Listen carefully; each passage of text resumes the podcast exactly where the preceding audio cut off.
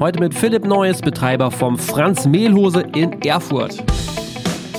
Also es war nicht der, der ältere Herr, der das schon seit 40 Jahren macht und dann so sein Kind da reinpresst und sagt, du musst das jetzt genauso machen und äh, ich beobachte dich genau dabei bei jedem Schritt, den du tust. Und wir haben das zusammen angefangen, hatten beide keine Ahnung davon. Also wie du schon ähm, gemerkt hast, wir haben das nicht studiert oder so oder gelernt oder vor, irgendeine Vorerfahrung gehabt, außer höchstens mal selbst auf Konzerte zu gehen. Herzlich willkommen beim Redfield Podcast mit Alexander Schröder. Ich freue mich heute, Philipp Neues im Redfield Podcast begrüßen zu dürfen, der in Partnerschaft mit Ticketmaster entsteht. Philipp betreibt mit seinem Vater Ralf das Franz Mehlhose. Ein Café und ein Ort für alternative Kultur in Erfurt und bereits mehrfach mit dem Spielstätten-Programmpreis Applaus ausgezeichnet, den wir in diesem Jahr ja als Medienpartner unterstützen, der ja auch in Erfurt stattfindet. Hallo Philipp, grüß dich. Hi, ich freue mich sehr hier zu sein. Jetzt musst du uns natürlich erstmal äh, aufklären. Der Name Franz Mehlhose ist ja wirklich kurios. Jedem, der, dem ich das erzählt habe, insbesondere meinem kleinen Sohn, der hat sich erstmal kaputt gelacht. ähm, wir steigen direkt ein, würde ich sagen, im Jahr 1911. Wer war Franz Mehlhose? Den gab es ja wirklich. Das ist ja die häufigste Frage, die wir beantworten. Und aber es ist äh, schön, wie du es sagst. Also es ist erstmal ein positiver, ein positiver Name. Äh, so ja. und das, das ist, glaube ich, schon so das erste Ding. Ähm, nee, als mein Vater das Haus gekauft hat, 2008 ungefähr, 2007, ähm, wir da unten ins Erdgeschoss was reinmachen wollten, hatten wir dann überlegt, wie das heißen soll. Und im Sandstein über, also dem Eingangsportal steht ganz groß Franz Mehlhose. Und ähm, dann haben wir so ein bisschen geforscht. Also er hat in den Archiven gekramt, wer das war. Und der Typ hat das Haus gebaut damals und äh, da auch schon ein Restaurant und eine Gaststätte, ähm, ein Café mit ähm, Kleinkunstbühne auch gehabt. Und eigentlich ursprünglich sogar das als Automatenrestaurant geplant. Also äh, im ersten Jahr, das war noch nicht so erfolgreich, mit so wie so, wie so Automaten und dahinter wurde das warme Essen reingeschoben und vorne haben sich die Leute das rausgenommen. Ach, Aber ja. das wurde nicht so gut angenommen. Also wie so ein erstes Selbstbedienungsrestaurant. Ähm, das war damals wohl so ein kleiner Trend aus den Staaten. Ja. Ja, und genau. Und äh, der hatte davor schon so ein zweistöckiges Gebäude dort, eine kleine Kneipe drin und 1911 war dann innerhalb von einem Jahr das alte Gebäude abgerissen worden und neu gebaut worden. Dieses vier- oder fünfstöckige Gebäude, was da jetzt ist. Genau. Und was auch sehr ungewöhnlich ist für Erfurt, weil die Decken unten im Erdgeschoss sehr, sehr hoch sind. Sonst ist alles sehr, sehr muckelig und klein hier mit Fachwerk ja. und äh, engen Kellern und Kellergewölben. Ja, okay. von daher. Also der hat quasi den Grundstein gelegt, hat es aber auch nicht so ganz lange gemacht. Zwischenzeitlich ähm, wurde dann die Lokalität äh, ich glaube, eine Fabrik äh, und solche Geschichten. Und du hast es eben schon gesagt, als ihr das Haus oder dein Vater das Haus gekauft habt, war das auch ziemlich runter, ne? Also war das ziemlich kaputt. Genau. Seine Frau Minna Mehlhose, was eigentlich noch ein viel besserer Name ist, hat es auch eine Weile dann weitergeführt und ähm, unter also verpachtet äh, unterschiedlichen Leuten, die das dann auch noch so ein bisschen anders äh, angegangen sind bis in die 30er. Und äh, Franz Mehlhose selbst irgendwie so in den 20ern gestorben. Im, also ja die Legende besagt, im Dampfbad äh, an Überfettung und, und, Stress. Mal sehen. Äh, ich meine, als Kneiper, ja, kann man sich so ein bisschen vorstellen. Und ähm, dann war es so ein Malerei und äh, also Malereibetrieb oder ähm, Werkstättenhandel auch, also so, so ähm, Werkzeughandel. Äh, später dann Berufsbekleidung und Brautmoden, was ich auch eine tolle Kombination finde. Ja. Und in der, in der DDR haben sie so Schalter montiert. Äh, da war so eine Produktionsstätte für Schalter äh, mit 200 Leuten. Da hat auch irgendwann später bei uns so ein, so ein Öhmchen ihren 99. Geburtstag gefeiert und meinte, ach, da habe ich gearbeitet, da ach, dem, okay. dem, so, das war total ja. süß. Also irgendwie äh, ein Haus mit, mit Geschichte. Und es war sehr lange dann leer eben und ist verfallen und äh, vor sich hingeschimmelt. Äh, das Dach musste komplett neu gemacht werden und die, die ganzen Decken im Haus. Ähm, mein Vater musste einen ziemlich großen Kredit aufnehmen und Banken davon überzeugen, dass das eine tolle Idee ist, äh, unten so einen Kulturbetrieb reinzumachen und oben Wohnungen, was äh, ihn sehr, sehr viel sehr, sehr viele Haare und Lebenszeit gekostet ja. hat. Ähm, also es war wahnsinnig anstrengend, ein riesiger Kraftakt und ich hätte, also abgesehen davon, dass ich dieses Projekt wahrscheinlich eh nicht aus Eigeninitiative ja. auf die Idee gekommen wäre, sowas zu machen, äh, hätte ich wahrscheinlich schon viel früher aufgegeben. Also ja. ähm, genau. Vielleicht kannst du aber einmal sagen, was habt ihr, also ist so dein Vater oder auch du, ich weiß nicht, wie alt du da gewesen bist, 2008, äh, quasi vor dem Kauf, was habt ihr überhaupt gemacht? Also was hat dich bzw. dein Vater angetrieben, das, das, dieses Projekt anzugehen? Ähm, also ich war zu der Zeit 17, 18, also super klein, gerade so aus der Schule gekommen und äh, habe Zivi im Kindergarten gemacht, ähm, ein Jahr und wusste natürlich noch nicht so richtig, wohin und was und alles war so ein bisschen aufregend. Ich, es stand nur ziemlich fest, dass ich in Erfurt bleiben will, ähm, weil ich weiß nicht, das war irgendwie vielleicht auch ein bisschen Trotzreaktion, weil alle meine Freunde größtenteils so weggezogen sind nach Berlin, Leipzig und äh, große, in große, coole Städte, wo einfach alles schon ist und wo man, wo man was erleben kann. Und ich mochte aber auch schon immer diese Kleinstadt und das das Leben hier. Und genau, von daher, das stand so ein bisschen fest. Äh, dann habe ich mich in Weimar beworben an der Uni, was jetzt ja nicht so weit weg ist. Das war für mich noch so okay. da kann man hinfahren. Und äh, da wurde ich dann auch akzeptiert und habe dann in Weimar ein paar Jahre studiert. Kommunikationsdesign, ähm, ne? Genau, ja, Kommunikationsdesign. Und äh, mein Vater hat schon davor und jetzt auch immer noch eine Facility Management Firma, also Reinigung, Trocknung, ähm, Hausmeisterdienste und Gebäudeverwaltung. Ähm, also relativ klein, die waren, glaube ich, nie mehr als 20, 30 Angestellte oder so mhm. und ist jetzt auch ein bisschen mehr geschrumpft noch zur Zeit, weil es super schwer ist, Leute zu finden in der Branche. Und das war so das, was ihm so ein bisschen ähm, also überhaupt diesen Einstieg quasi gebracht hat in diese äh, so ein Haus zu kaufen und weil er auch natürlich gemerkt hat, so, wie sieht es eigentlich mit der Rente aus als Selbstständiger. Ähm, das war dann so ein bisschen die Idee dabei. Und dieses Haus hat er bei einer Zwangsversteigerung auch eine verrückte, lustige Geschichte, die jetzt ein bisschen zu lange dauert, aber hat bei einer Zwangsversteigerung das Haus sehr, sehr günstig an sich bekommen. Das Haus war damals, wie gesagt, total kaputt und ähm, wurde nicht so richtig belebt, konnte, konnte keiner beleben und wurde das schon dreimal hin und her gereicht. Ähm, und so ist ihm das so ein bisschen in die Hände gefallen. Ja, und dann war eben das Ding, äh, jetzt hat er das und unten ist dieses tolle Erdgeschoss. Er hat sich das ja. vorher da, da, unten nie so richtig angeguckt. Ähm, er wollte da, also seine, seine Vision war eigentlich da so eine Art äh, Café wie so, wie so ein Fabrikflair zu machen, weil die Decken ja relativ groß und, und äh, hoch sind und so kahle Wände und da so ein bisschen großstädtisches Café-Flair hat er sich vorgestellt und das eigentlich gar nicht so gemütlich gedacht. Ähm, und um das überhaupt erstmal zu beleben und überhaupt da was damit zu machen, bevor das so richtig fertig war, hat er das dann schon mal zur Verfügung gestellt für ähm, Galerieabende oder ähm, eben auch Partys. Also da gab es dann so ein, zwei Kollektive, die da so im Prinzip Techno ähm, Partys veranstaltet haben oder Elektro, äh, also Mus äh, elektronische Musikpartys. Und wir haben da die Bar geschmissen und ähm, das war wahnsinnig anstrengend und hat super viel Stress verursacht, weil natürlich rundherum auch überall Nachbarn sind und ähm, ja, die Behörden damals ähm, hatten das besetzte Haus in Erfurt geräumt, was super schade ist und immer noch fehlt. Und das war so ein bisschen für die, hm, ist das jetzt die neue autonome Szene hier und was entsteht hier. Und äh, dann bin ich irgendwann mal raus zu denen, habe mich mit denen unterhalten und meinte, naja, hier, nö, wir machen was anderes. Und dann waren die auch irgendwie cool damit. Aber es hat sich so ein bisschen rauskristallisiert, dass das nicht so ewig weitergehen wird. Ja.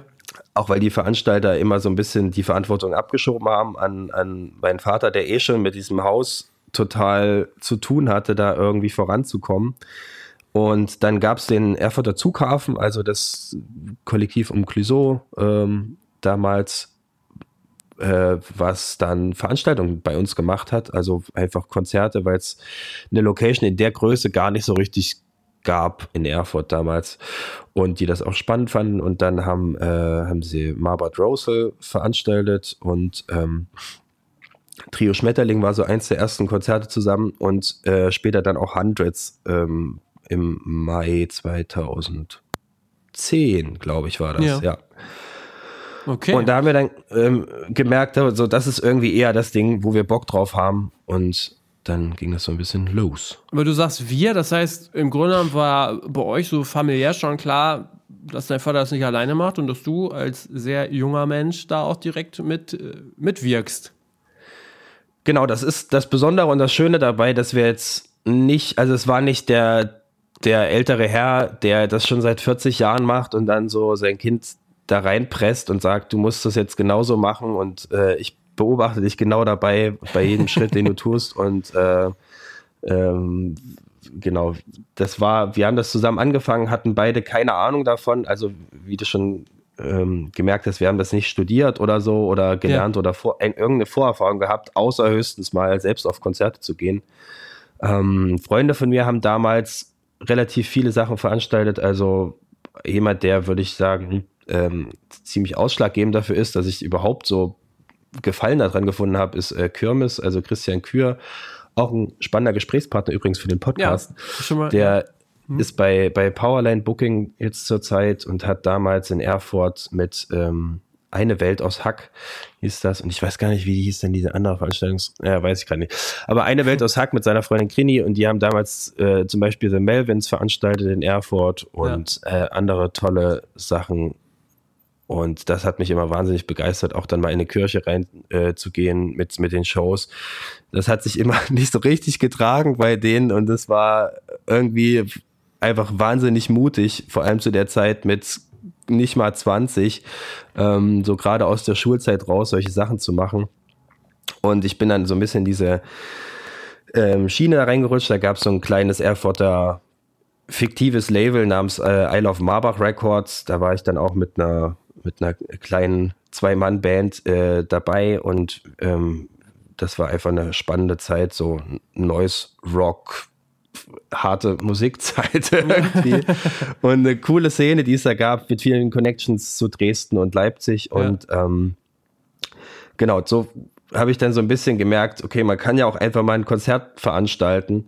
Ja. Ähm, dann gab es so einen kleinen Plattenladen in Erfurt, äh, der mittlerweile umgezogen ist, aber den gibt es immer noch, äh, Woodstock Records und dort haben die auch immer mal Veranstaltungen gemacht und dann dachte ich, na gut, ähm, so eine, eine Band kennengelernt über Ecken, ähm, The Burning Hell äh, aus Berlin, so eine kanadische Anti-Folk-Band und die meinten so, sie wollen irgendwie in Erfurt spielen, kannst du ein Konzert organisieren und ich ähm, dachte dann, ja, warum nicht mal in diesem Plattenladen ausprobieren? Vor 30 Leuten, dann ist das eh voll.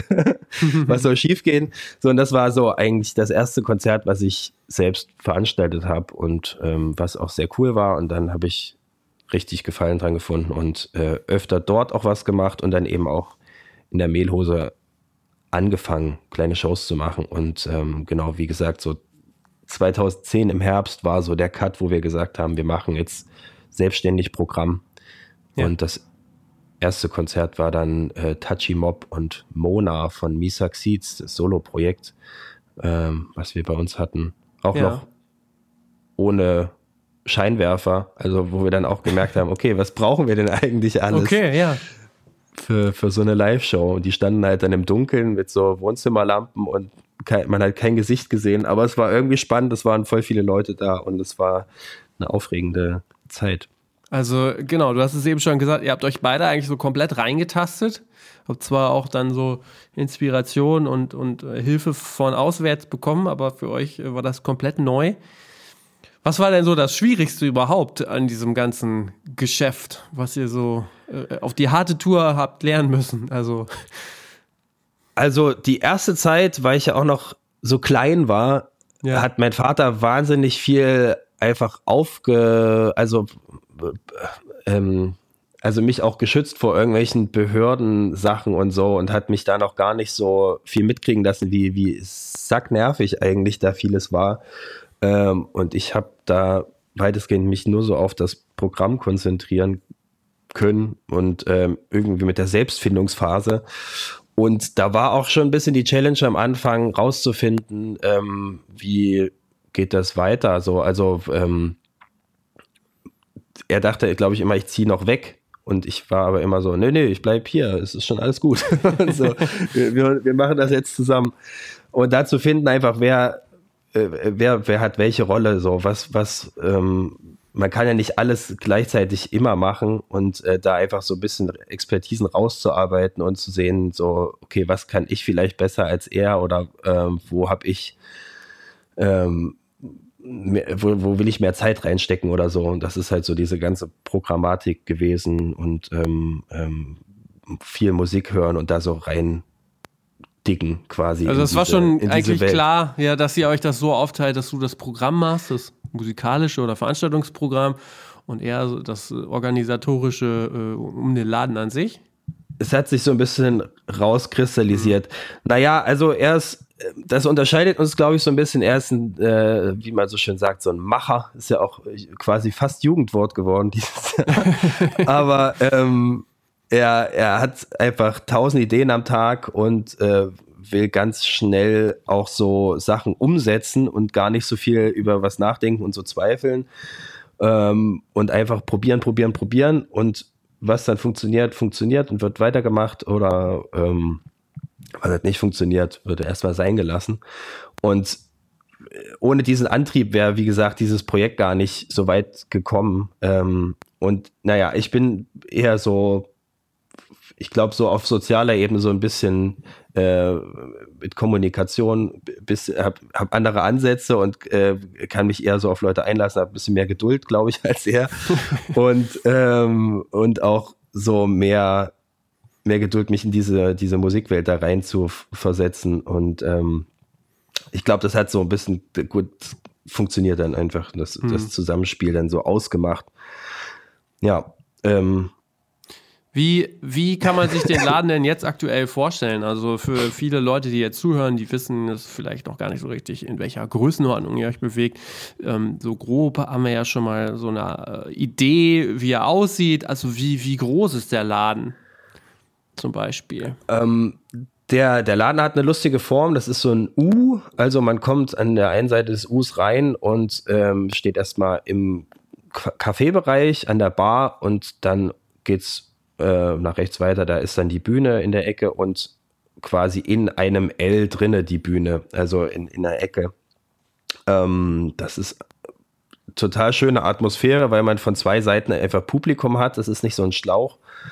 Ähm, wie gesagt, es sind sehr hohe Decken, so vier Meter hohe Decken. Das ist auch nochmal eine ganz tolle Atmosphäre dort zu spielen. Also auch wenn man selbst auf der Bühne steht, ähm, man fühlt sich nicht so man fühlt sich irgendwie freier im Kopf, so finde ich, ja. hat man das Gefühl. Also es ist erstmal ein sehr positiver Vibe, wenn man reinkommt. Ähm, es, wir haben helle Wände und es ist nicht so typisch wie in einem Club, alles sehr, sehr dunkel.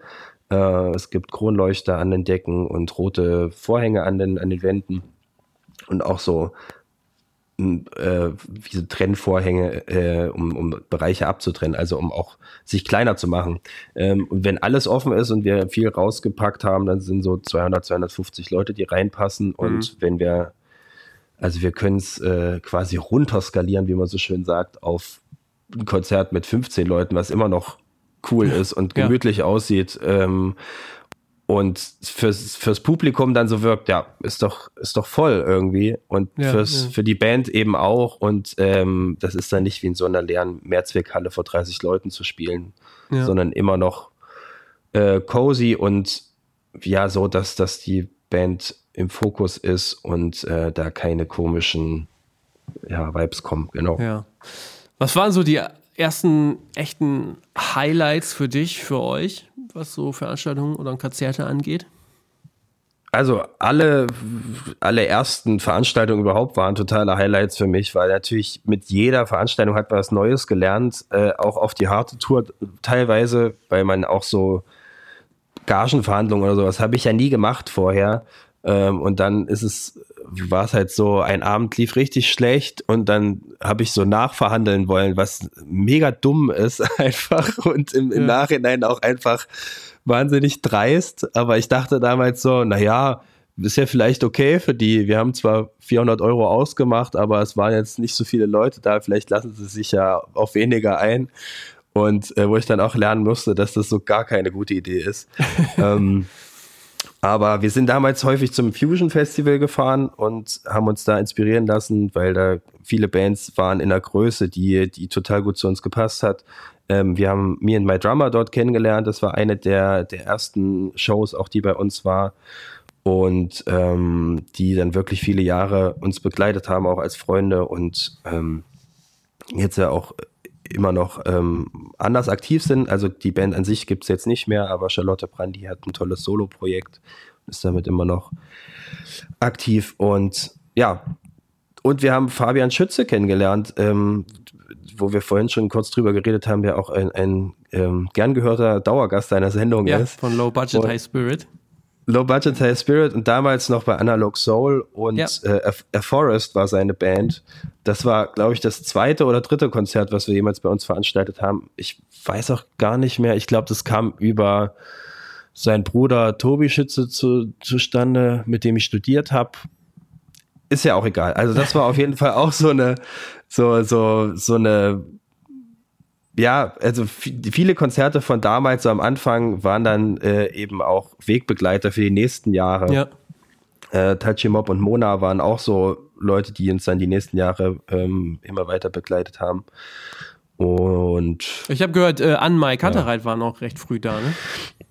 Ja, also äh, es hat sich dann so ein bisschen weiterentwickelt, genau mit dem Programm. Wir haben dann gemerkt, so dreimal die Woche ein Konzert oder so ist auch nicht so die tolle Idee. Erstmal müssen ja. die Leute kommen, äh, außerdem waren wir halt quasi zu zweit plus so Bar-Aushilfen. Ähm, bisschen heftig, zumal mein Vater immer noch nebenbei gearbeitet hat, also dann immer Wahnsinn, auch ja. in der Woche am nächsten Tag äh, um sieben aufgestanden ist und ich irgendwie dann so nebenbei studiert habe und auch im Studium dann so gemerkt habe, ich schaffe das irgendwie gar nicht. Ist das, also bin ich irgendwie zu faul oder ist, also bis ich dann mal so angefangen habe zu rechnen, wie viele Stunden ich eigentlich so mit diesem ganzen, ähm, mit der Mehlhose verbringe und dann gedacht habe, naja, warte mal, ist es eigentlich ein bisschen mehr als ein Vollzeitjob? Also vielleicht liegt es auch doch nicht an mir. ähm, ja, und äh, wo war ich stehen geblieben? Ähm, die Konzerte, ihr habt die Konzerte wahrscheinlich dann reduziert. Ach so, genau, wir haben die reduziert und ähm, das war auch ein, ein schöner Punkt, so, auch mit mir und My Drummer wieder. Äh, auch wieder so ein, so ein, wie so ein Meilenstein für uns zumindest. Ähm, die haben damals eine Tour mit, mit der norwegischen Band Einar Stray gemacht. Und 2012 im Januar war das. Und ab dem Punkt haben wir gesagt, so, wir machen jetzt alle Shows ab 20.15 Uhr anfangen und ja. äh, nicht mehr ab, wir schreiben um neun und dann kommen alle Leute um zehn und wir warten aber noch bis um elf, bis es anfängt. Alle sind schon vorgeglüht total nerviges, unaufmerksames Publikum. Die Hälfte ist schon wieder gegangen, weil sie nächsten Tag arbeiten muss. Und die Band ist vom Soundcheck bis jetzt schon völlig ermüdet. Ähm, wir, wir machen jetzt 20.15 Uhr Anfang. Die äh, Gäste wissen, es fängt pünktlich an. Wir müssen pünktlich da sein. Und äh, was uns zugute gekommen ist, ist, dass die Leute Band, äh, Bock auf die Bands hatten und ähm, das ausverkauft war. Und dann äh, einfach auch, ja, wer nicht mehr gekommen ist äh, oder zu spät gekommen ist, der hat halt das verpasst. So, und das, äh, da ist dann Erfurt wieder sehr gut, weil die Mundpropaganda extrem gut funktioniert und sich dann schnell rumgesprochen hat. So, dann mhm. geht er, geht er pünktlich hin, sonst ähm, siehst du nichts mehr. Okay. Genau, also 20.15 Uhr Anfang, 22 Uhr vorbei, war am Anfang noch nicht so strikt, aber mittlerweile ist es so durch die ganzen Nachbarn und Nachbarschaften äh, rundherum, dass das wirklich unser tighter Zeitplan ist. Ja. Ja, und ähm, das war so ein Wendepunkt und dann ging das immer weiter.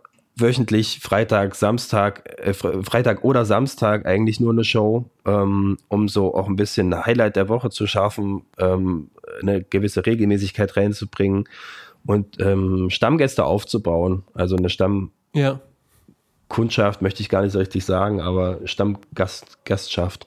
Ja, okay. ähm, und ja, die sind wahnsinnig treu und ähm, toll, dass, dass die einfach auch viele wirklich jede Woche kommen und ähm, auch schon sich das gar nicht mehr anhören, was kommt, sondern so ein Zwanni quasi an der Abendkasse lassen und sagen, ähm, keine Ahnung, was ist, es wird schon gut sein. Und dann gehen die raus und kaufen sich zwei Platten und sind total begeistert. Das ist so das beste Feedback, was man bekommen kann.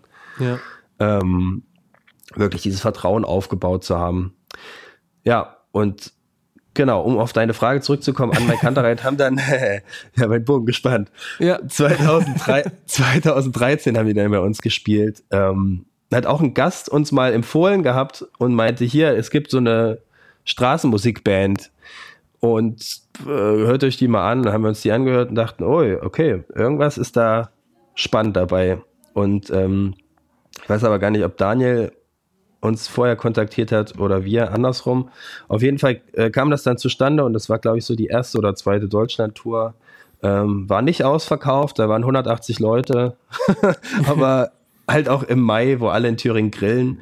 Ähm, und äh, war ein tolles Konzert, war eine super Erfahrung und äh, war auch eine, eine enge ähm, Verbindung, die damals geschaffen wurde. Also die sind dann im selben Jahr durch unseren Tontechniker, der an dem Abend da war, so äh, mit Clouseau in Kontakt gekommen, weil der ähm, auch im Zughafen aktiv war, auch als, als ähm, Monitormischer teilweise und äh, gesagt hat, hier höre ich das mal an, das ist doch super cool. Und dann haben die äh, in der Messerhalle in Erfurt vor 10.000 Leuten eben Clouseau supportet in dem Jahr.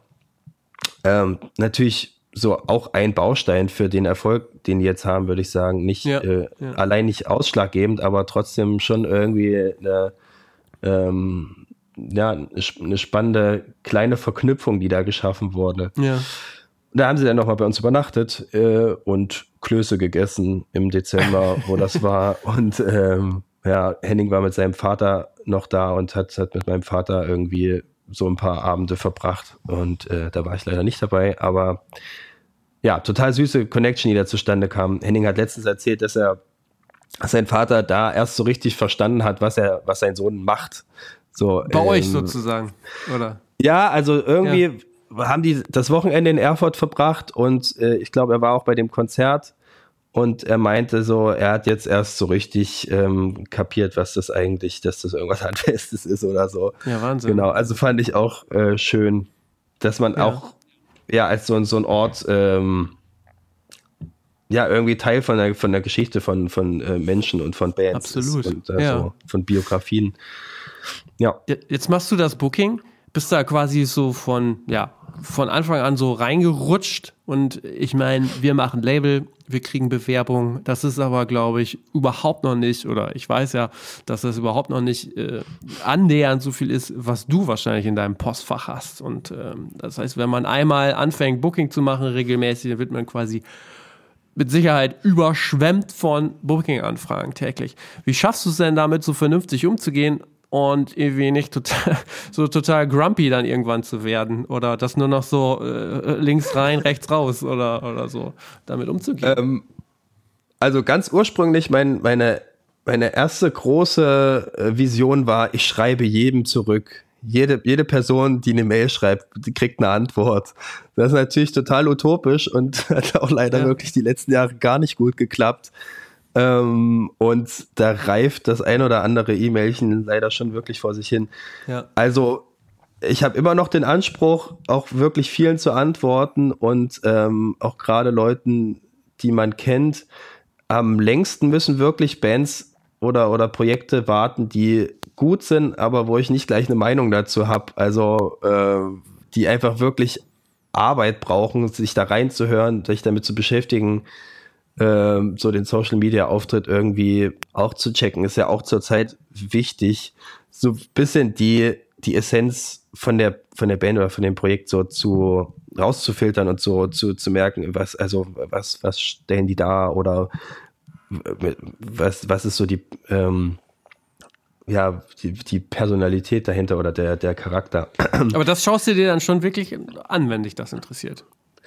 Ja, also äh, ich habe mal neben Freunden so Musik angehört von Booking-Anfragen und äh, die meinten dann, hä, so kurz hörst du dir das nur an? also wirklich so ganz schnell reingeskippt häufig, aber ich, also das ist vielleicht auch mittlerweile ein bisschen geschultes Ohr, aber so ja. wenn, wenn die ersten Millisekunden dich catchen, dann hörst du noch ein paar Sekunden weiter. Wenn das dann dich catcht, dann hörst du noch ein paar Sekunden weiter und so weiter. Also wenn du quasi gehuckt bist und da äh, das irgendwas in dir auslöst oder so im, im Bauchgefühl was Positives erzeugt, dann ist das ein gutes Zeichen. Ähm, das fängt auch ganz häufig schon beim Namen an in der E-Mail. Wenn das irgendwie ein komplizierter, merkwürdiger Wortwitz ist oder so, dann im Namen, im Bandnamen selbst, dann denke ich schon immer, ach, naja, gut. Also ich glaube, an Mike Kanterei damals hätte ich, habe ich auch gedacht, was ist das denn für ein, ein sperriger, komischer Name? Das funktioniert niemals. Sie werden sich auf jeden Fall nochmal umbenennen. Was auch wirklich, falls das irgendjemand hört, der Musik macht, ähm, hören sollte, also den Namen zwischendurch ändern ist richtig eine richtig beschissene Idee. also ich, ich weiß gar nicht mehr, wer das gesagt hat, aber ähm, egal, also eine Musikerin meinte mal so, das das Wichtigste, was du hast als, als, als Musikschaffender, ähm, dass du dein Name halt, du musst, du ja, ja. hast den von Anfang bis Ende, musst damit irgendwie eine Marke aufbauen. Ähm, so BWLig das jetzt klingt, aber es ist schon wirklich einfach sehr hilfreich. Es hat uns auch irgendwann sehr geholfen, dieser komische, sperrige Franz Mehlhose-Name, ja, der international gar nicht funktioniert, ähm, weil das keiner versteht. ja, verstehe ich. Ähm, ja. Jetzt so, wenn du, ihr Ach wurdet so. ja auch mehrfach ausgezeichnet für die Programmplanung. Gab es da irgendwie mal eine Idee oder eine Philosophie oder so? Oder ist das wirklich, dass du sagst, naja, im Grunde machen wir so das, was mir, was uns gefällt und dann wird das schon passen?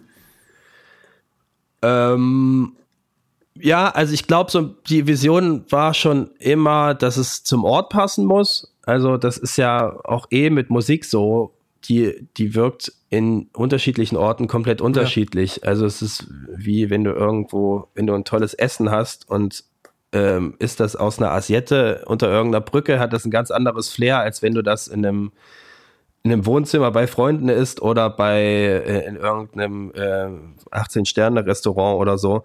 Dann ja, so ähnlich würde ich sagen, ist das auch ein bisschen mit, mit Musik. Ich finde immer diese Essensanalogie gar nicht so schlecht. Ja. Ähm, und ja, also ich dachte immer, es muss zu dem Ort passen und der Ort hat über die Jahre einen eigenen Charakter entwickelt. Ähm, da passen halt keine kühlen, basslastigen ähm, ähm, Acts hin, also keine, keine Rockbands mit Pyro-Show und, und fetten Gitarren oder so und auch ähm, nichts so super Schweres und keine, ähm, wie gesagt, so, so elektronischen Projekte, die drücken müssen. So dafür ist der, die Raumakustik zu schwierig, dafür haben wir zu viele Nachbarn, dafür ähm, hat man auch über die Jahre so, einen, so ein gewisses Klientel entwickelt, was finde ich schon sehr, sehr offen ist für, für viele Genres und viele Facetten von Musik. Aber so in, in gewisser Weise muss man es auch einschränken, um dann nicht so ein Stammpublikum zu verprellen. Ja. Ähm, also eine gewisse Qualität muss es auf jeden Fall immer haben, dass dann dass da Leute sind, die, die es irgendwie beherrschen, das Handwerk. Und ähm, das heißt nicht immer perfekt spielen oder so, aber irgendwie das, was man da auf der Bühne verkörpert, auch wirklich ernst meinen und so, so ähm, selbstgeschriebene Musik ist super wichtig und ähm, ja, irgendwie Alleinstellungsmerkmal haben. Also ich gucke immer, dass es Bands Acts, Künstlerinnen sind, die ähm, ähm, was Besonderes haben und irgendwie nicht nur ihr Set runterrattern, sondern für einen Abend sorgen, der im besten Fall den Leuten für die nächsten Jahre im Gedächtnis bleibt und wo mich dann immer noch Leute ansprechen, boah, das Konzert damals 2012, das, äh, da muss ich immer noch dran denken und so. Ähm, oder die dann Bands irgendwo anders auch hören und sagen, ey, bei euch damals, das war tausendmal besser und so. Ja. Das ist immer sehr schönes Feedback. Und genau, also das rauszukitzeln auch aus, aus den Bands, dass sie nicht irgendwie so Wert auf diesen Perfektionismus legen und es muss irgendwie mit in ihr und tausend Backing-Tracks alles übelst klingen wie auf der Platte und so, so festivalmäßig Abriss sein, sondern ähm, viel organischer denken und ähm, auch, auch mit dem Raum arbeiten, sich auf den Raum einstellen und ähm, letztens ähm, war eine Band aus den, aus den Staaten da, Carm, ähm, ähm, äh, von diesem Peoples-Kollektiv und äh, Bon Iver, ähm, ähm, äh, Spektrum an Musikern, wie auch immer. Und der Tontechniker war irgendwie gefühlt so einer der ersten, der, der auch gesagt hat, ey, ihr habt einen super, es ist perfekt für den Raum. So, es muss gar nicht drücken und es ist wichtig, dass es in dem Raum funktioniert ja. und man kann nicht erwarten, dass jede Band, also die, dass die Band, mit der man auf Tour ist, in jedem Raum genauso funktioniert, wie man sich vorstellt. Ähm, und so gerade dieses sich gegenseitig entgegenkommen und irgendwie Kompromisse ausarbeiten mit dem, was halt die Begebenheiten ähm, liefern, finde ich total wichtig und schön und sorgen halt auch für einen entspannten Abend am Ende. Ähm, da ist ein ganz großer Teil irgendwie unser Tontechniker, den auch viele mittlerweile ins Herz geschlossen haben, der auch mit einigen Bands danach immer noch auf Tour gegangen ist, ähm, der sich wirklich da total reindenkt und immer noch optimiert, optimiert, optimiert und aus, aus, einer, aus unserer RCF-Anlage, die vielen wahrscheinlich so die, die äh, Fingernägel hochrollen lässt. So RCF geht gar nicht, steht in keinem Rider drin, finden alle Kacke, so diese Plastikboxen.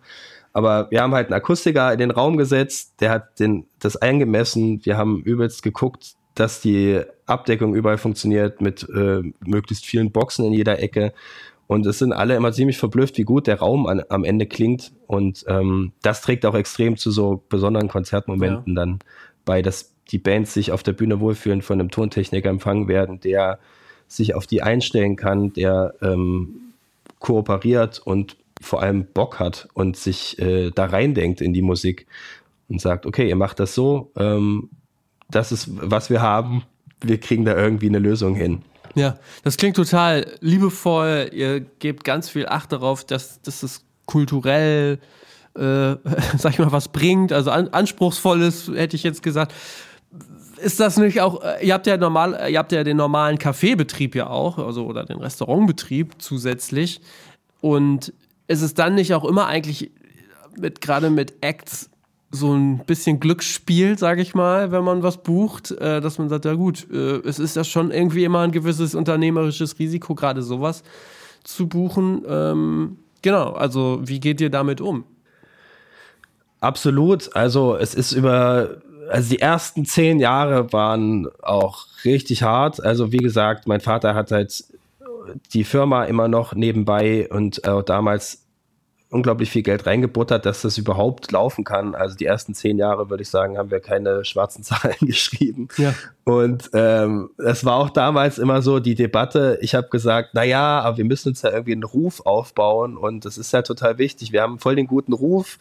Und der meinte dann auch immer, na ja, aber von einem guten Ruf können wir nichts bezahlen. Ja. Und dieser, dieser Satz ist mir irgendwie in den letzten Jahren immer so im Gedächtnis geblieben und er ist absolut wahr, aber auch absolut falsch gleichzeitig weil man muss halt natürlich ewig durchhalten und äh, am Ball bleiben und auch erstmal sein eigenes Profil finden für den, für den Club, auch wie das mit Musikacts ist.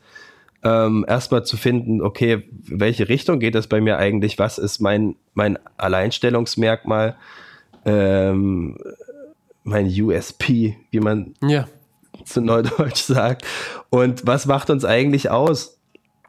Ähm, und das ist natürlich auch wahnsinnig schwer in Deutschland, so als, als so ein Club äh, und, und vor allem als Nicht-Verein oder so, so lange zu überleben ähm, und, und äh, die Zeit und den Luxus, muss man sagen, zu haben, äh, zu gucken, okay, was, was machen wir hier eigentlich? Wo geht's hin? Genau, also da ja. bin ich extrem demütig und dankbar, dass auch sich äh, mein Vater die letzten Jahre da so abgearbeitet hat, dass das überhaupt so lange am Leben bleiben kann. Ähm, und es ist absolut nicht selbstverständlich, dass wir das so machen können.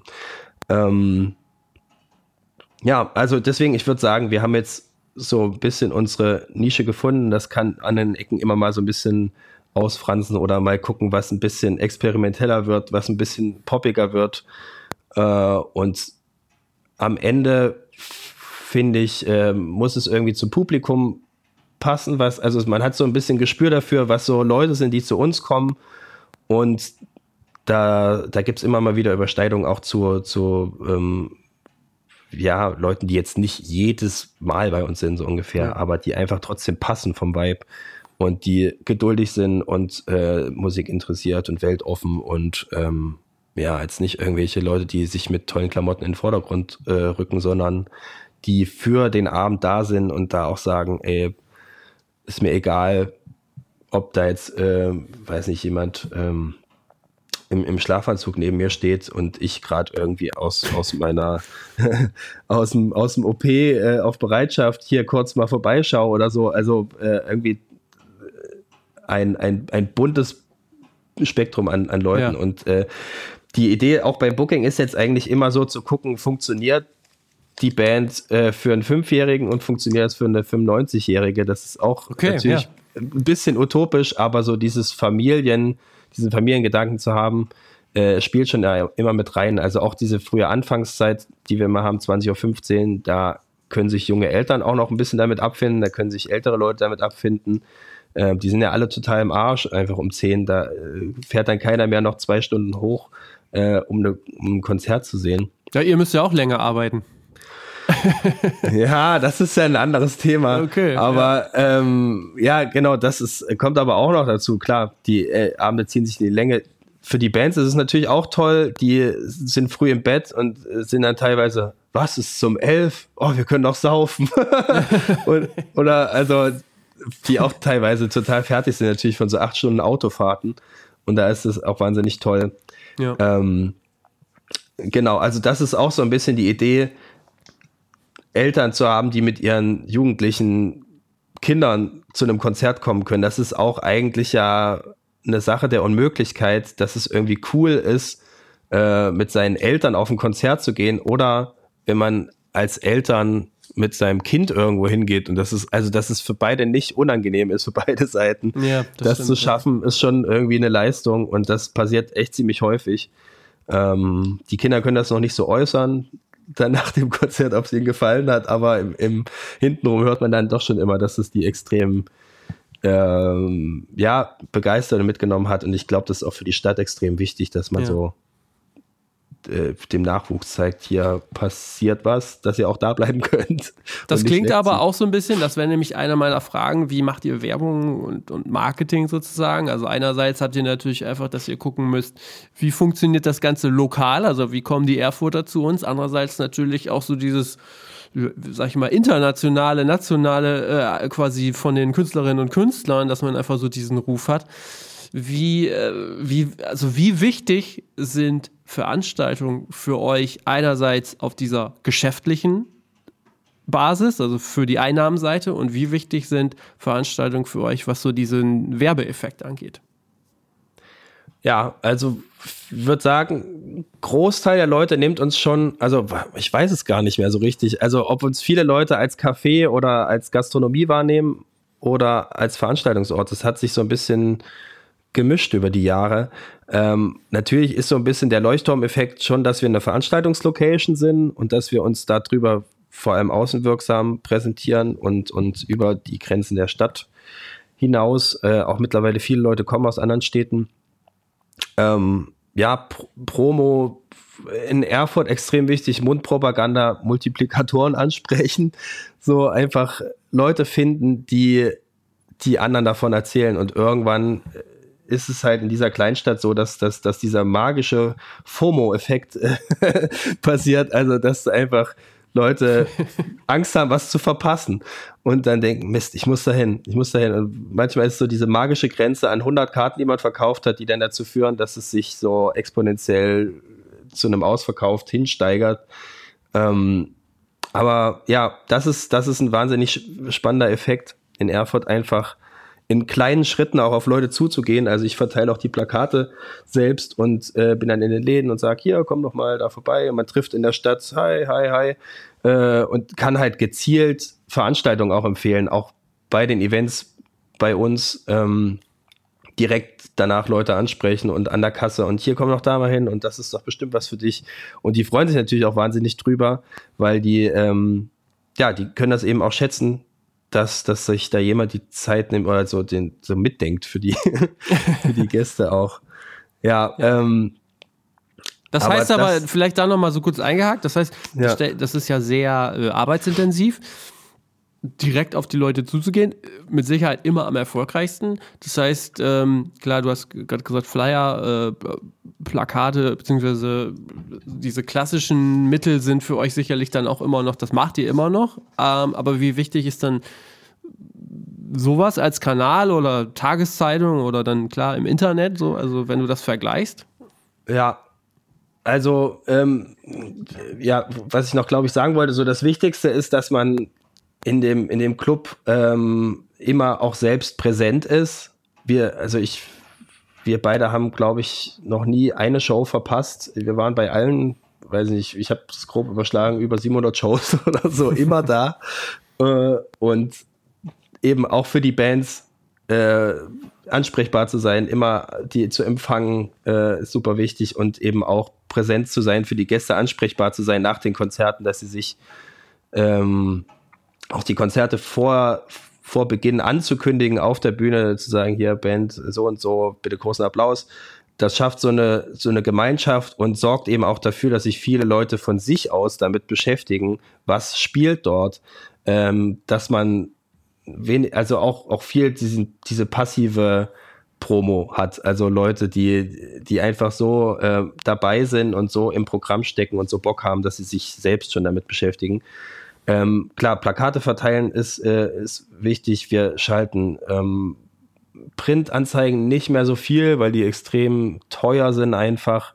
Ähm, und äh, ja, in so kleinen Programmheften von einem lokalen ähm, ähm, Indie-Kino haben wir noch eine Anzeige, eine Printanzeige drin und immer mal wieder irgendwo verteilt. Ähm, was ich extrem ja, forciere in letzter Zeit ist, ist Social Media Werbung tatsächlich, die extremst gut funktioniert. Äh, da gibt es auch ein Shoutout äh, an Initiative Kulturkommunikation, also Martin Jules, der uns da beraten hat und ähm, auch für dich, nächster Tipp, auch ein spannender ja. Ansprechpartner für den Podcast. Ähm, ja, also normalerweise kriegt man ja ganz viele auch so Mails, äh, dann hier, wir haben das und das äh, um euer Social Media, wir betreuen das und äh, das ist alles immer so ein bisschen, naja, äh, so ein bisschen fadenscheinig und funktioniert nicht so richtig gut. Und Martin hat es halt auch geschafft, bei unseren Facebook- und Instagram-Account zu verknüpfen. Da war ein totales Wirrwarr drin. Es ist ja auch to total unübersichtlich geworden, einfach was Meta da zurzeit macht. Ähm, ich kriege eine absolute Krise mit diesem Interface und man findet sich gar nicht mehr zurecht. Facebook hat kaum noch irgendeine organische Reichweite. Das war so was am Anfang, äh, als wir aufgemacht haben, unser Hauptpromo-Tool war äh, Facebook-Veranstaltungen. Ja. Okay. Ich glaube, äh, manche, die das hören, denen wird es genauso gehen. Man hat eine, äh, ein Event angelegt, ähm, alle Follower haben das gesehen, haben draufgeklickt und dann hat sich das noch weiter gespreadet. Der und der nimmt da dran teil. Äh, die und die interessiert sich für das Konzert. Und schon waren da irgendwie 600 Interessierte, wo man äh, mit so einer groben Formel rechnen konnte, okay, davon kommt ein Drittel auf jeden Fall, das Konzert wird ein Erfolg und das war halt so. und jetzt ist das völlig obsolet. Es ist total egal, ob du ein Facebook-Event äh, erstellst oder nicht. Ähm, ich, äh, wenn, man macht einen Beitrag auf Facebook und da Antworten von 10.000 äh, Fans 10 oder so. Mhm. Und das ist einfach wahnsinnig frustrierend. Bei Instagram ist das noch nicht so schlimm, aber ähm, ja, auch nicht wahnsinnig toll. Und tatsächlich, so ärgerlich das ist und so äh, sehr mir das Herz, das, äh, so das Underground-Herz da auch ein bisschen blutet, diese Werbung zu schalten, funktioniert extrem gut. Und okay. ähm, mhm man, man spült sich immer mal wieder in diesem Algorithmus nach oben und ähm, zeigt eben auch gezielt unser Custom Audience, wie sich das äh, in, in diesem Fachjargon nennt, ähm, unser Programm, also wirklich den Leuten, die sich auch für uns eh schon interessieren, in dem Areal, wo wir uns befinden. Und dadurch, hm. ja, funktioniert okay. sehr gut für Konzerte. Okay. Aber klar, wie, ähm, da sind wir so ein bisschen äh, drüber weggekommen, aber das wäre jetzt nochmal so weg von der Werbung, diese geschäftliche Seite. Wie wichtig sind denn dann, also wir haben gelernt, dass die Veranstaltungen als, als Promo-Tool, als Marketing-Tool extrem wichtig eigentlich sind, denke ich. Wie wichtig ist denn eine Veranstaltung oder sind die Veranstaltungen so auf geschäftlicher Seite für die Einnahmen? Stimmt, wir sind drüber weggegangen. Achso, äh, Newsletter ist noch eine Sache. Newsletter ja, stimmt. Sch schreibe ich, auch, ja, ja. schreibe ich auch jede Woche. Äh, Versuche ich ja. unterhaltsam zu halten, klappt nicht immer, aber funktioniert auch sehr gut. Ah, schön, ja. Ähm, ja, äh, für geschäftlicher Seite, ja, wahnsinnig schwierig natürlich. Also die ähm, Livecom hat da ja auch eine, eine Studie dazu gemacht letztens und rausbekommen, so Venues in der Größe, in der wir uns befinden, ich glaube bis 1000 oder so war diese hm. Größe angelegt, haben eine Gewinnmarge von einem Prozent. Also absolut beschissen. Ähm, und durch die Initiative Musik und durch diese Applauspreis also muss ja sagen, es ist auch ein Förderpreis, ja. ähm, ist diese Gewinnmarge auf drei Prozent gestiegen. Äh, also auch, oder ja, also äh, überhaupt um, über, ja. durch diese ganzen Förderungen, auch Strukturförderung und Digitalisierungsförderung, ähm, hat das eben gezeigt, wie extrem wichtig auch die mhm. Arbeit der Initiative Musik ist ähm, und wofür wir auch extremst dankbar sind, uns auch mal ein Klavier kaufen zu konnten oder äh, zu können oder Stühle oder mal ja Digitaltechnik, Digitalpult oder sowas, was man jetzt aus den laufenden Einnahmen, wie du schon gemeint hast, die wahnsinnig äh, risikobehaftet sind, nicht so richtig mal nebenbei holen kann. So weswegen auch wirklich viele Clubs äh, nicht so ein nicht so einen hohen Standard mehr haben, die, die, die sich äh, da über Jahre irgendwie über Wasser halten äh, und total selbst ausbeuten. Ähm, ja, aber mittlerweile wirklich, wenn man so ein paar Stellschrauben kennt und wenn man äh, auch mit tollen Leuten wie eben Golden Ticket, also Fabians, äh, Fabian Schützes anderes äh, Projekt zusammenarbeitet und Konzerte organisiert, die sich wahnsinnig reinhängen in die Promo und äh, in die, naja, jetzt nicht nur Vermarktung, sondern auch so Profilschärfung der, der ähm, Acts, die die haben, äh, dann weiß man auch, dass das gut funktioniert. Also wir haben jetzt äh, Cat und, und Black Cedar Who demnächst mit den und der Vorverkauf läuft super. Es wird sicher ziemlich voll werden. Ähm, auch so ein paar andere Shows. Also nächste Woche haben wir eine Show mit Jilly Gonzalez im wenn ich sage nächste Woche, ist es wahrscheinlich, ist ja auch egal für den Podcast, ähm, im, im, Theater Erfurt, also äh, extern ähm, 800 Tickets verkauft, ähm, was natürlich auch so ein bisschen Leuchtturmeffekt hat, um, um zu zeigen, hier, so das können wir auch abdecken und das, das, äh, so wollen wir auch die Stadt bereichern. Und das hat natürlich auch finanziell ein bisschen Auswirkungen, immer mal sowas zu machen und dann nicht ähm, mit, ich muss es leider sagen, mit unserer Jazz-Reihe immer nur drauf zu zahlen. Ja, aber das heißt, ihr geht ähm. auch äh, raus. Also hast du gerade gesagt, ihr macht auch mittlerweile Veranstaltungen in anderen Locations.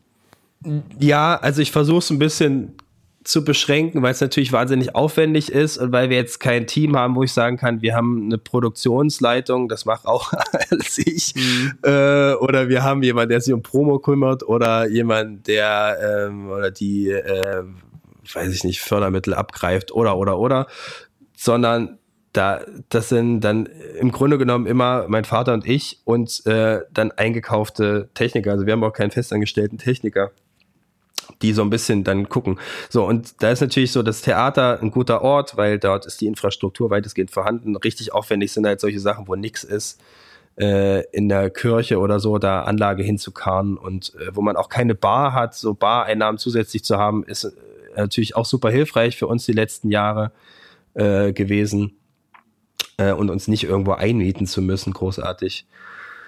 Ja, aber nächstes Jahr machen wir eine Show mit Aerobik, äh, eine Open-Air-Show, was so die erste Open-Air-Show sein wird, die ich mhm.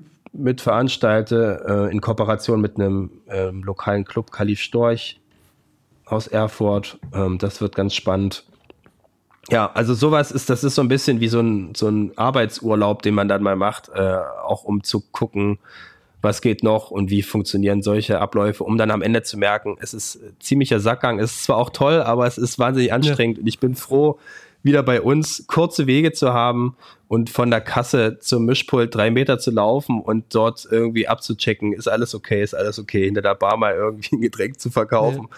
und dann bei der Band danach äh, fünf Meter entfernt zu stehen und zu, äh, den äh, Abend ähm, wirken zu lassen, so äh, anstatt Security noch zu holen und da irgendwelche Absperrungen zu organisieren ja, ja. und und und und und ähm, das das ist auch schön so zu sehen, was man eigentlich nicht so will und äh, ich liebe einfach die Größe. Es ist groß genug, um noch einigermaßen damit über die Runden zu kommen, aber es ist klein genug, dass das soundmäßig einen total mitnimmt ähm, und, und so sehr direkt ist und die Nähe zu den, äh, zu den ähm, Acts ist sehr, sehr nah zum Publikum auch und das macht mir wahnsinnig viel Spaß. Also Gastgeber zu sein, so, das ja. ist eigentlich, wenn man so einen Tipp geben könnte oder so ein Fazit, was, was für mich irgendwie guten Club ausmacht, ist, dass man Bock hat, Gastgeber zu sein und ähm, wirklich für alle Beteiligten an dem Abend da zu sein. Ja, Das klingt total rund, total schön, ganz viel Herzblut drin. Gibt es eigentlich irgendwelche Vorbilder, die ihr habt? Also, äh, oder andere Clubs oder andere, äh, andere Gastronomie, die, die ihr quasi bewundert? Oder?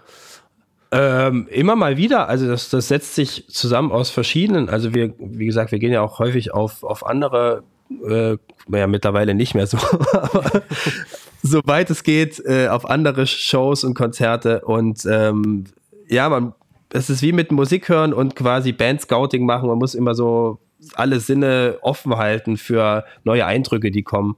Und ähm, weiß nicht, wir finden zum Beispiel den Mojo Club in Hamburg wahnsinnig ja. inspirierend und, und äh, einen tollen, faszinierenden Ort. Aber natürlich lässt sich von dem, was dort ist, nichts auf uns übertragen oder umsetzen. Wir haben ja trotzdem totale äh, Ehrfurcht vor diesem Ort und auch vor dem Programm. So, das Gretchen in Berlin ist auch ein Ort, der, wo ich leider noch nie war, wo ich immer denke, boah, es ist einfach nur fettes Programm, äh, was sich zum Glück auch häufiger überschneidet. Äh, das ist schon schön. In Mainz, äh, da waren wir auch selbst. Das ist ein Laden, der ungefähr dieselbe Größe hat wie wir und äh, finde ich auch in vielen Sachen eine, eine ähnliche Herangehensweise. Ähm, weiß nicht, also wir versuchen so viel wie möglich rauszukommen, aber es ist äh, schwierig. Das Reeperbahn-Festival ist immer ganz toll, um da reinzuschnuppern, in andere Orte auch in, in den kürzesten Zeitraum einfach zu gucken, wie machen das andere und was funktioniert besser ja. oder was machen wir auch für uns besser, wo denken wir, also damit können wir eigentlich ganz zufrieden sein. ich finde so das total spannend, weil man ja auch, wenn man sich dann mal die gastronomische Seite anguckt, gut, ich war jetzt selber noch nicht da, aber wie du es beschreibst, ich habe mir Fotos angeguckt, sieht ja auch wirklich sehr gemütlich, sage ich mal, aus. Also es sieht so aus, als ob das jemand macht, der viel Herzblut reinsteckt, äh, genauso wie beim Booking. Und wenn man dann die Speisekarte anguckt, auch da zieht sich ja so eine Art Philosophie durch. Wenn man schaut, da gibt es jetzt so Limonade oder Bier jetzt nicht unbedingt von den großen Brands, von den großen Herstellern. Das hat auch schon ja. alles so eine eigene Philosophie. So, da gibt es dann eher so die regionalen, lokalen Spezialitäten und ähm, das ist schon irgendwie eine runde, also das ist schon eine runde Sache für euch dann, oder?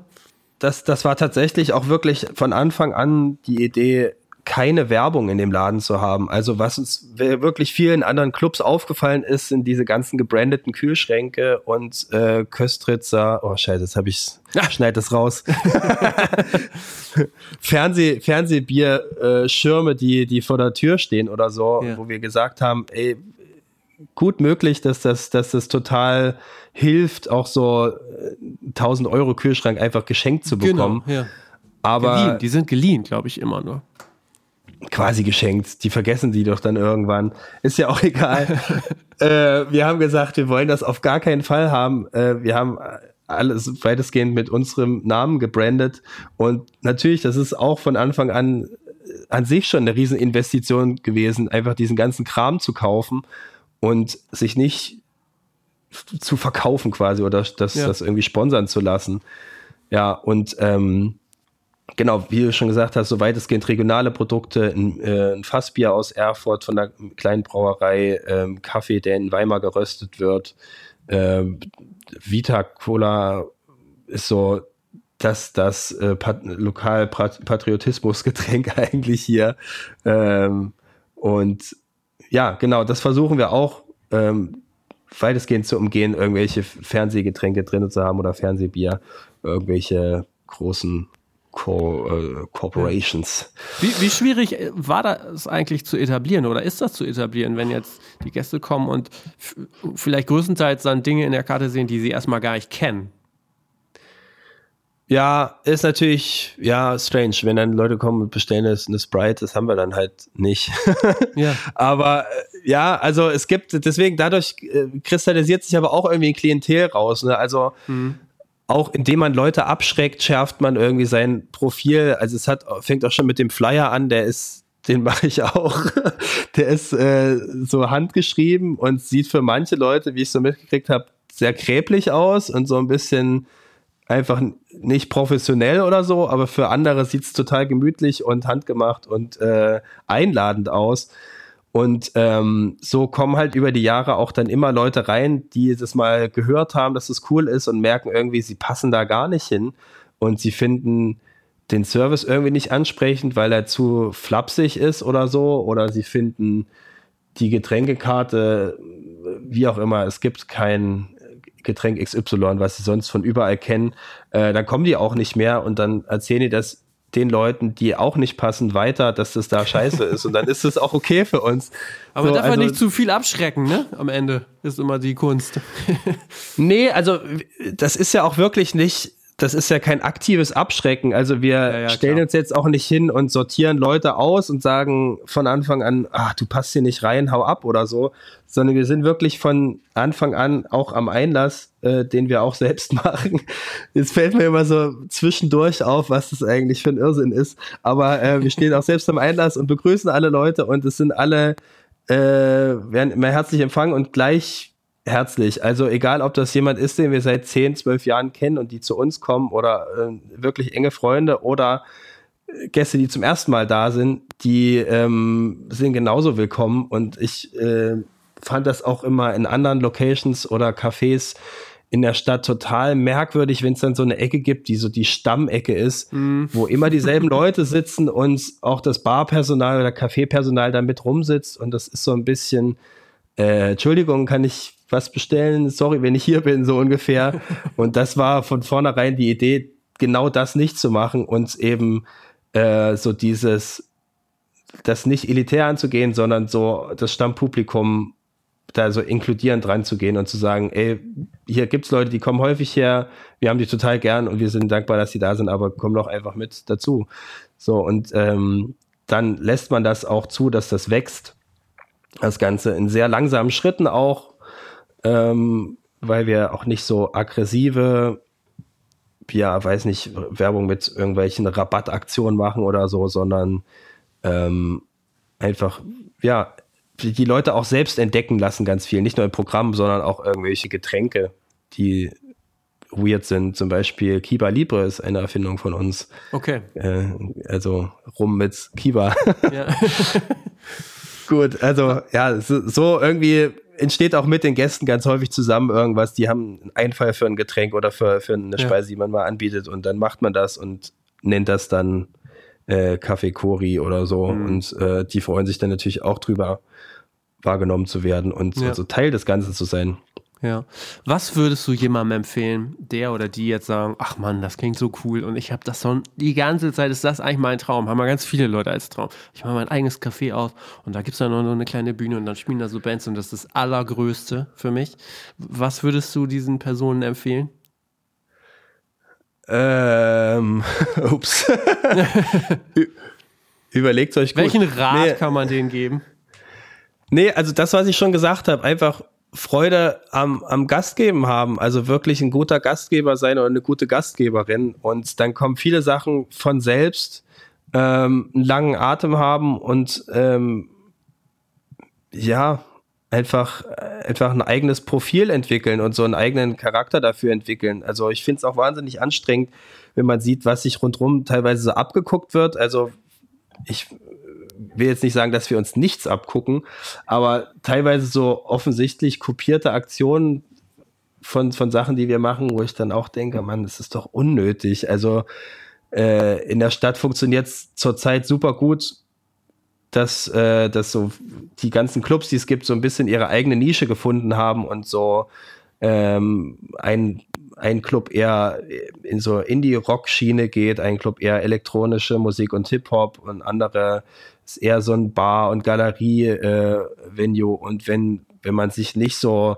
das so abgräbt, also das mhm. war auch, als wir angefangen haben, so dieses Ding, ähm, also vielleicht auch so als Tipp, Netzwerke schaffen ist auch ja. super wichtig und, und einfach eine Verbindung zu, zu den Leuten aufbauen, die kommen und aber auch zu Leuten, die andere Gastronomien haben, um einfach da ein gesundes Miteinander zu erzeugen und nicht so für sich selbst zu kämpfen, weil man am Ende ja auch bisschen fürs selbe kämpft, nämlich auch um die Stadt und die Region voranzubringen.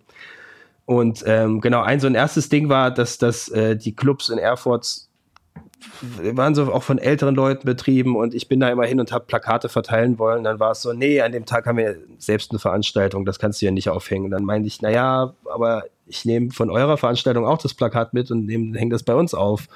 Ah ja, na, das könntest du machen. So, und auf einmal hat man von diesem Ellenbogen-Konkurrenzding so, ein, so eine, äh, ja, Kooperation geschaffen und bereichert sich gegenseitig und das ist viel, bringt einen viel weiter oder alle Beteiligten viel weiter als, als so, äh, wir haben unsere Gäste und man ekelt sich so weg und äh, ja, also das würde ich vielleicht auch sagen, dass das extrem wichtig ist, auch mit seiner mh, hm, Konkurrenz möchte ich jetzt gar nicht so sagen, aber mit, äh, mit den Mitbewerbern auf dem Markt ja. so auch sich gut zu stellen und da Synergien zu schaffen und Kooperationen zu schaffen. Klar.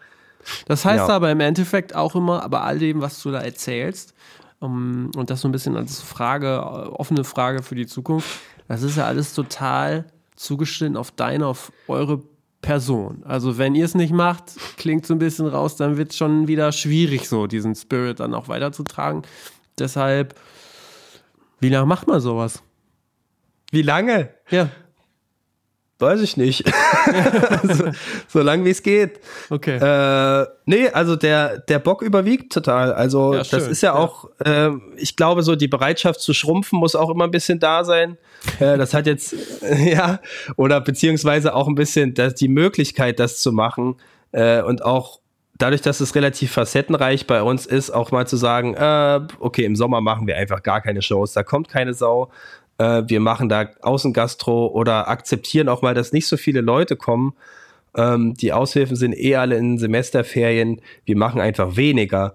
So, und das muss dann auch irgendwie gehen. Am Ende des Sommers ist man zwar fast pleite, aber dann muss halt eben der Herbst uns äh, retten. Aber so über die Corona-Zeit hat es eben auch gezeigt, wie, ähm, ja, wie, wie gut das ist, so vielseitig zu sein und dass man eben sagen kann, man ist eine Woche, also man ist jetzt wochenlang war es ja eigentlich äh, jetzt eine Imbissbude und da haben wir nur Burger to go verkauft und haben aber trotzdem die Connection zum Publikum aufrechterhalten. Also die sind dann eben zu uns gekommen, haben sich das abgeholt. Wir haben äh, Merchandise dann zu denen äh, zur Haustür gebracht und eigentlich immer noch das gemacht, äh, was man davor macht, nämlich mit den Menschen in Kontakt geblieben und so ähm, Networking gemacht. Und ähm, ja, also zu akzeptieren, dass auch mal die Gastro prozentual überwiegen kann oder dass man mal einfach ein, zwei Monate nur Veranstaltungen durchballert. Ähm, ja, das ist, ja, Punkt. Punkt, okay. Ich bin, äh, bin sehr gespannt. Wenn ich, in Erf wenn ich mal nach Erfurt komme, ich, äh, werde ich euch auf jeden Fall besuchen. Ich wünsche euch weiterhin alles Gute und ähm, weiterhin viel Power bei dem, was du, was ihr da macht. Und ähm, ja, bedanke mich für das Gespräch. Mach's gut. Vielen Dank, ist wie im Flug vergangen. Alex, alles Gute für den Podcast. Richtig Ciao. toll. Ciao. Ja, Philipp hatte noch den ein oder anderen Gästehinweis und wenn ihr natürlich auch Empfehlungen habt oder auch Themenwünsche, dann schreibt mir, schreibt uns gern auf all unseren Kanälen. Wir sind da immer sehr dankbar drüber. Genauso wie über eine Bewertung auf Spotify oder bei Apple Podcasts, wenn ihr da noch kurz eine hinschreiben wollt, dann macht das doch bitte gerne. Es würde uns ungemein unterstützen, hier dieses Projekt weiterzuführen und auch natürlich ähm, weiterhin gute Gäste einzuladen.